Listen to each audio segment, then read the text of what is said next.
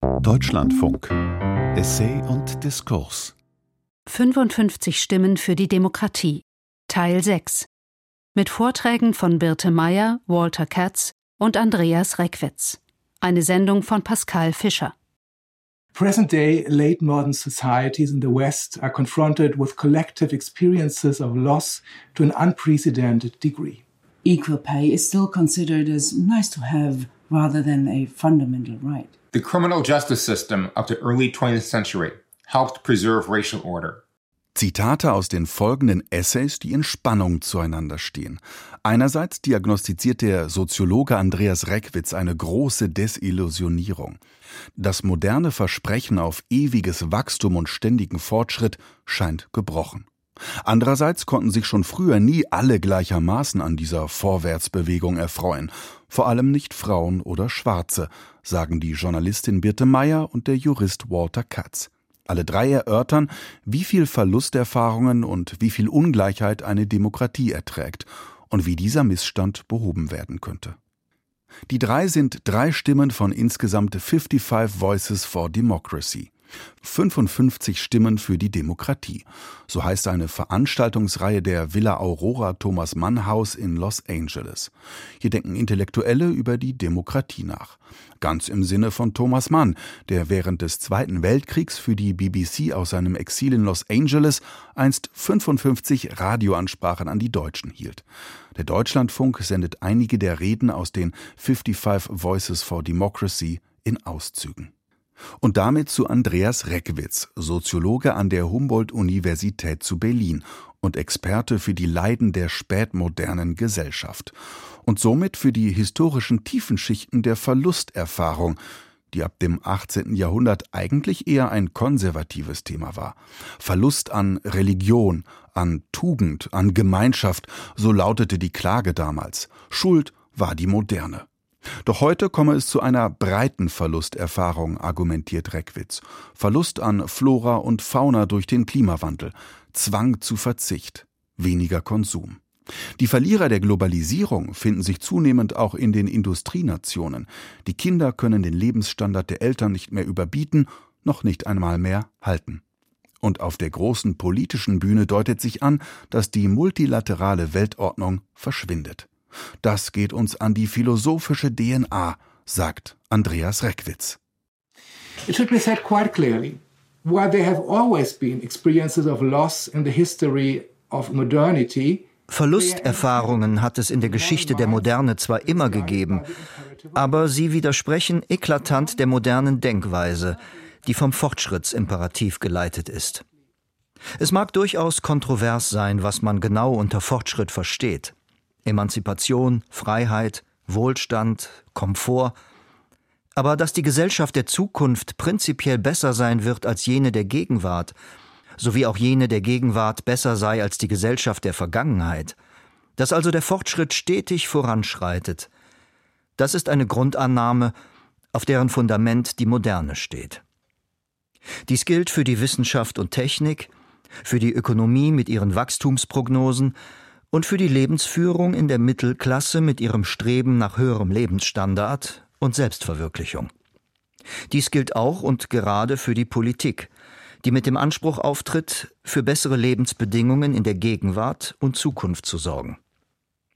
Der Zukunftsoptimismus ist so in die Moderne institutionell eingebaut. Das, was man erreicht hat, erscheint gesichert, und es geht darum, dass die Dinge im sozialen Wandel immer noch besser werden. Erfahrungen und Antizipationen der Verluste hingegen widersprechen diesem Denkmuster. Hier bedeutet die Gegenwart gegenüber der Vergangenheit eine Verschlechterung. Erst recht wird dies für die Zukunft gelten. The paradox, however, is that Western modernity throughout its history has in fact not only reduced losses, but at the same time has created new experiences of loss. Das Paradoxe ist allerdings, dass die westliche Moderne ihrer Verlustaversion zum Trotz immer auch systematisch neue Verlusterfahrungen hervorgebracht hat. Beschleunigter sozialer Wandel kennt immer auch Verlierer. Globale Vernetzung bringt Kaskaden unintendierter Folgen mit sich, die ausgesprochen negativ sein können. Die Gewaltgeschichte der Moderne hat gezielt Schmerz und Leid zugefügt. Zu großen Teilen konnte der robuste Fortschrittsimperativ diese Verlustseite der Moderne unsichtbar machen, aus der Öffentlichkeit verbannen oder unter Kollateralschaden des Fortschritts verbuchen. Dass dies nicht mehr ohne weiteres funktioniert, ist charakteristisch für die spätmoderne Gegenwart. Das Fortschrittsversprechen hat mancherorts seine Glaubwürdigkeit eingebüßt. Die Verluste, sowohl die bereits erlebten als auch die für die Zukunft antizipierten, lassen sich nicht mehr derart leicht unsichtbar machen. Die politische Debatte der Gegenwart erweist sich bei näherer Betrachtung als ein Experimentierraum für den Umgang mit negativen Ereignissen. Der Aufschwung des rechten Populismus in Europa und Nordamerika muss auch vor diesem Hintergrund gesehen werden. Populism is at its core a politics motivated by loss, fed by the experiences of vulnerability among the losers of modernization and the fear of loss among parts of the middle classes. Denn er ist eine im Kern verlustmotivierte Politik, der Populismus setzt bei den Verlusterfahrungen der Modernisierungsverlierer und Verliererinnen sowie bei den Verlustängsten in der Mittelklasse an und feuert die Verlustwut an. Das Versprechen ist hier nicht mehr Fortschritt, sondern die Illusion einer Rückgewinnung des Verlorenen. Take back control. Wie kann eine antipopulistische Verlustpolitik aussehen? Eine mögliche Strategie ist die in Richtung Resilienz weiterentwickelte Risikopolitik. Resilienz bedeutet, negative Ereignisse lassen sich nicht völlig vermeiden, aber das Ziel muss sein, Institutionen und Praktiken gegen sie widerstandsfähiger zu machen. Gegen den Klimawandel, Bedrohungen der Sicherheit oder globale Kaskadeneffekte wie in der Pandemie. Verlust als Gewinn ist eine weitere Strategie im Umgang mit den Verlusten, wie man sie vor allem in der jüngsten ökologischen Diskussion findet. War der mobile, von fossilen Energien abhängige Lebensstil wirklich ein Fortschritt? Würde sein Verlust nicht sogar einen Gewinn als Lebensqualität mit sich bringen? Auch rechtlich geregelte Restitutionen erlittener Verluste kommen als Strategie in Frage, wie jüngst für den Loss and Damage Fonds auf dem COP27-Gipfel beschlossen. Resilience and the self criticism of past progress notwithstanding, there will still be losses. The final strategy for dealing with them is to have them acknowledged by others. Trotz aller Resilienz und Selbstkritik des vergangenen Fortschritts, viele Verluste werden trotzdem auftreten. Eine Strategie für den Umgang mit ihnen kann darin bestehen, dass sie nicht verdrängt, sondern nüchtern anerkannt werden. Die Psychotherapie kennt dies aus dem Umgang mit Trauerfällen. Jenseits einer Verlustverdrängung, welche die Verluste nicht wahrhaben will, und einer Verlustfixierung, in der die Welt nur noch aus diesen zu bestehen scheint, ist dann eine Verlustintegration gefragt, in der das, was man verliert, als selbstverständlicher Teil des Alltags gewürdigt wird. Mit den Verlusten leben, lautet hier die Maxime. Die liberalen Demokratien können auch trotz und inmitten kollektiver Verlusterfahrungen florieren. Aber dies setzt sie zweifellos unter Druck. Verfügt die Demokratie über Verlustkompetenz? Dafür müsste sie ihr Fortschrittsverständnis wohl neu kalibrieren. Die klassisch moderne Idee des Fortschritts als unendliche Verbesserung, Optimierung und Steigerung wäre durch ein nuancierteres Verständnis abzulösen, das auch Raum für die Verlustrealität lässt. Der Klimawandel, der wirtschaftliche Strukturwandel, die Gewaltgeschichte der westlichen Moderne und die neue geopolitische Konstellation verlangen nach einer solchen Realitätsprüfung. Umgekehrt gilt, wenn die Politik suggeriert, es werde auch in Zukunft für alle immer nur aufwärts gehen, würde ein solches leeres Versprechen die liberale Demokratie in der Tat unterminieren. Diese kann auch mit einem begrenzteren, reiferen Fortschrittsversprechen funktionieren, das die Verluste anerkennt. Dafür müsste die moderne Gesellschaft anstelle ihres Glaubens an Optimierbarkeit freilich ihre Vulnerabilität begreifen. Einfach wird das nicht. Does not necessarily weaken democracy, but could strengthen it. However, to reach this aim, modern society has to develop an awareness of its vulnerability. Der ewige Fortschritt scheint vorbei, das Wachstum passé. Andreas Reckwitz hielt diesen Vortrag an Weihnachten des Jahres 2022.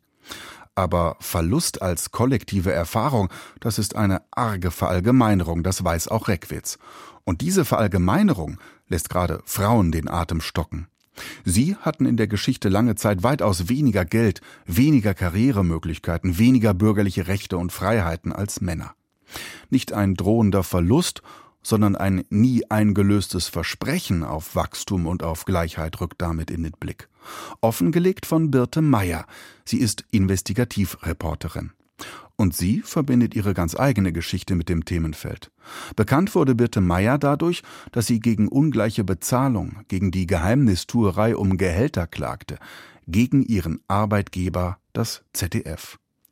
Beim Thema Gleichberechtigung am Arbeitsplatz steht Deutschland im Vergleich zu den USA eher unvorteilhaft da. Obwohl schon in der zweiten Hälfte des 19. Jahrhunderts Frauenrechtlerinnen wie Hedwig Dohm für gleiche Bezahlung stritten. Hedwig Dohm, das nur am Rande, war übrigens die Großmutter von Thomas Manns Frau Katja. Kindness or right? Basically, in Germany the attitude has hardly changed. Güte oder Recht? Im Grunde hat sich die Haltung kaum geändert. Noch immer gilt Equal Pay in Deutschland eher als nice to have, denn als Grundrecht. Fast nirgendwo sonst in Europa verdienen Frauen so viel weniger. In Kalifornien herrscht stattdessen eine andere Kultur, eine, die auf das Recht setzt. So sank die Lohnlücke auf 12 Prozent. In Deutschland sind es 18 Prozent. Frauen klagen in Kalifornien mit großer Selbstverständlichkeit. Etwa rund 11.000 Beschäftigte gegen Google Alphabet, weitere gegen den Software-Mogul Oracle oder den Paketdienst UPS. Sportlerinnen rollen Surfwettbewerbe wie Fußballspiele auf. Wenn Jennifer Lawrence für die Hauptrolle in Don't Look Up 5 Millionen Dollar weniger bekommt als Leonardo DiCaprio, veröffentlicht das die Vanity Fair. Das kalifornische Equal Pay Gesetz wurde 2015 drastisch verschärft. Arbeitgeber dürfen etwa nicht mehr verbieten, über Gehälter zu reden. Wie könnten Frauen sonst überhaupt herausfinden, ob sie gerecht verdienen? Und Kalifornien legt jedes Jahr nach. Weil Lohndiskriminierung oft unsichtbar bleibt, müssen Firmen nun anonymisierte Gehaltsdaten melden, aufgeschlüsselt nach Jobkategorie, Geschlecht und Ethnie. Können sie Lohnlücken nicht erklären, geht es vor Gericht. Die energische Durchsetzung des Gesetzes sei Priorität, verkündet das Arbeitsministerium stolz, als es im Sommer 2020 den Hersteller des Computerspiels World of Warcraft auch auf Equal Pay verklagte. Germany is different. Here, the state does very little of women demand equal pay. In Deutschland läuft es anders. Hier unternimmt der Staat wenig, wenn Frauen gleich bezahlt werden wollen. Zwar leitet sich ihr Anspruch aus Europarecht und der Verfassung ab, doch er scheiterte meist an unteren Arbeitsgerichten. Frauen mussten belegen, dass sie wegen ihres Geschlechts weniger verdienen. Wie soll das gehen? Diese Praxis stellte das Bundesarbeitsgericht erst im Januar 2021 ab. Längst hätte die Politik Richtlinien aus Brüssel in ein deutsches Gesetz fassen müssen, rügten die Richterinnen bereits im Jahr davor. Dieser umfassenden Pflicht aber sei die Bundesrepublik nicht einmal ansatzweise nachgekommen. Seit 1976 nicht.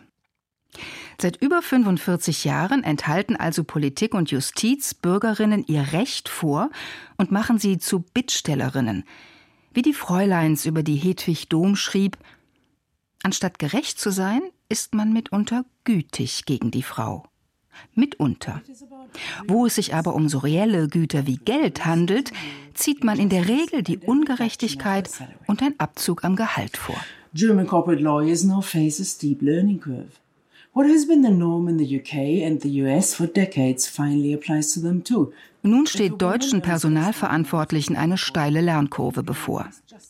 Endlich gilt, was in Großbritannien und den USA seit Jahrzehnten Usus ist. Verdient eine Frau in einem vergleichbaren Job weniger als sein Mann, muss der Arbeitgeber das gut begründen. Die Beweislast ist umgekehrt. Kanzleien und Hausjuristen raten nun Unternehmen, dringend ihre Bezahlpraxis zu überprüfen. Die bislang oftmals zum Scheitern verurteilten Equal Pay Klagen werden wahrscheinlich bald zu hohen Nachzahlungen und Gehaltsanpassungen führen. Vom Thomas Mann Haus in Los Angeles betrachtet klingt das etwas drollig. Hatten deutsche Arbeitgeber nicht immer behauptet, es gebe gar keine Diskriminierung?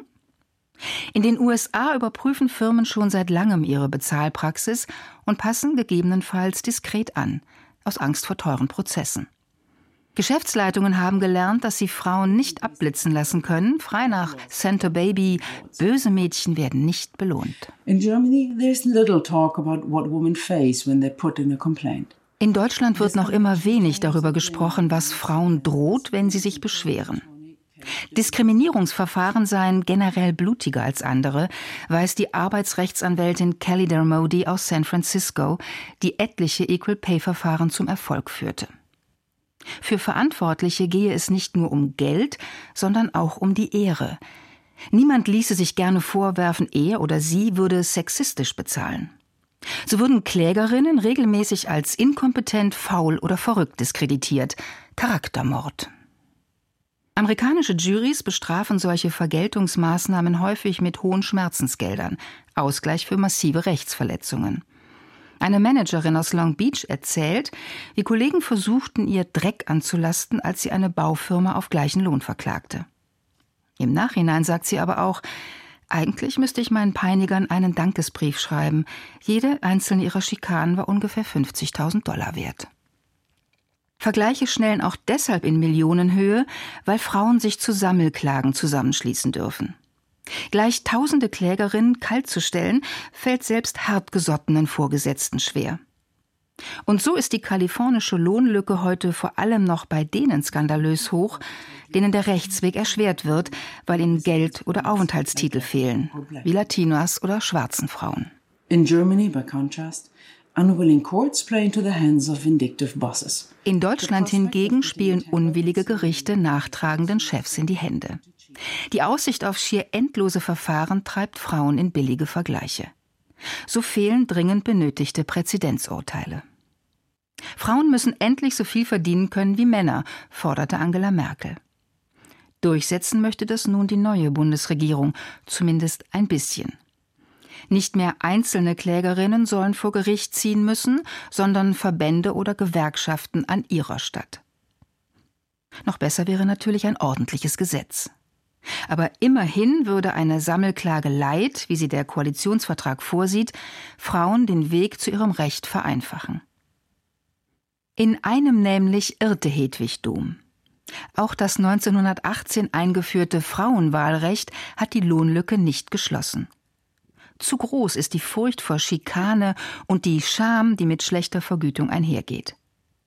Und es fehlt die Wut. In Kalifornien verhalf auch ein Hack des Entertainment-Konzerns Sony Frauen zum strengen Gesetz. Schauspielerinnen und andere Beschäftigte machten ihren Zorn öffentlich, als sie 2014 erfuhren, wie sagenhaft viel mehr männliche Kollegen verdienten. Erst wenn Gehaltsdaten kein Herrschaftswissen mehr sind, kann die Ungerechtigkeit politische Wucht entfalten. Dann, irgendwann, werden auch Frauen in Deutschland frei sein zu sagen, Geschenke brauche ich nicht. Ich bekomme ja schon, was ich verdiene. Presents? I don't need them. I already get what I deserve. Equal pay. Zwischen Hoffnung und Empörung bewegt sich also dieser Vortrag von Birte Meyer, gehalten am 5. Januar 2022. Noch mehr Ernüchterung freilich klingt aus den Worten von Walter Katz. Er wird gleich die Lage der schwarzen Menschen in den USA analysieren, einer Bevölkerungsgruppe, die als Ganze eher bitter auflachen würde, wenn Andreas Reckwitz von neueren Verlusterfahrungen spricht. Schließlich muss, wer verlieren kann, überhaupt etwas haben. Was die weiße Mittelklasse als Abstieg fürchtet, ist für viele Schwarze in den USA Alltag. Schwarz sein, das heißt in den USA immer noch Leben in ärmeren, unsicheren Vierteln und Angst vor ungerechter Behandlung durch die Polizei, unter anderem. Walter Katz weiß, wovon er redet. Katz ist selbst schwarz und hat in verschiedenen Funktionen der Strafverfolgungsbehörden in Kalifornien und Chicago gearbeitet. Als Pflichtverteidiger und Generalinspekteur für die Polizei Außerdem hat er Polizeireformen begleitet und gilt als Experte für die Probleme der Polizeigewalt. Als er seinen Vortrag hielt, hat sich zum zweiten Mal der Mord an George Floyd gejährt. Und dieser Mord, so zeigt Katz, ist kein tragisches Zusammentreffen zweier Individuen, sondern folgt direkt aus dem Polizeiapparat, aus dem Strafsystem und aus dem Wirtschaftssystem. Ein Komplex, der sich ab dem Ende des 19. Jahrhunderts in den sogenannten Jim Crow-Gesetzen manifestierte. All jene Bereiche der Gesellschaft benachteiligen Schwarze ganz systematisch. In the aftermath of the civil unrest in the 1960s, the Kerner Commission issued its report in 1968 and identified that many black Americans led lives of economic exclusion and segregation. Bereits 1968 stellte die Körner Kommission, die nach den Bürgerunruhen der 1960er Jahre einberufen wurde, in ihrem Bericht fest, dass viele schwarze Amerikaner ein Leben in Ausgrenzung und Segregation führen und der Polizei schutzlos ausgeliefert sind. Einer Polizei, die aus Sicht der Schwarzen weiße Macht, weißen Rassismus und weiße Unterdrückung symbolisierte. Es kam jedoch zu einem Backlash gegen die Bürgerrechtsbewegungen der 1960er Jahre, die Ergebnisse der Körner Kommission wurden ignoriert und stattdessen wurde versucht, Schwarzsein mit Gewalt zu assoziieren. Polizeibudgets wurden aufgestockt, die Polizisten organisierten sich in mächtigen Gewerkschaften, die über so gut wie alle Aspekte des Berufs, einschließlich der Polizeidisziplin, mitbestimmten. Mit den gestiegenen Ausgaben gingen auch größere Befugnisse einher, um für Recht und Ordnung zu sorgen beispielsweise durch Maßnahmen wie Kontrollen und Leibesvisiten, Verhaftungen und Anwendung von Gewalt. Neue Konzepte wie die Broken Windows Theorie führten dazu, dass die Polizei aggressiv gegen räumliche und soziale Verwahrlosung und Unordnung vorging. Die Auswirkungen dieser offensiven Taktiken waren tiefgreifend. In New York City stieg die Zahl der Polizeikontrollen von Fußgängern zwischen 2002 und 2011 von 90.000 auf knapp 700.000. Und die Vorladungen wegen geringfügiger Delikte explodierten von 160.000 Anfang der 90er Jahre auf 650.000 im Jahr 2005, wobei in beiden Fällen Schwarze die Hauptleidtragenden waren. Aber was hat das alles mit Wirtschaft zu tun? Wie der Survey of Consumer Finances, eine alle drei Jahre stattfindende Erhebung der Verbraucherfinanzen zeigt, bestehen erhebliche Vermögensunterschiede über einen langen Zeitraum fort. Noch 2019 verfügte eine typische weiße Familie über das Achtfache des Vermögens der typischen schwarzen Familie. Why? The answer lies in what happened decades earlier. Racially restrictive deed covenants first appeared in Minneapolis in 1910. Warum ist das so? Eine Antwort liefern rassistisch motivierte restriktive Vertragsurkunden, die in Minneapolis erstmals 1910 auftauchten und sich rasch ausbreiteten.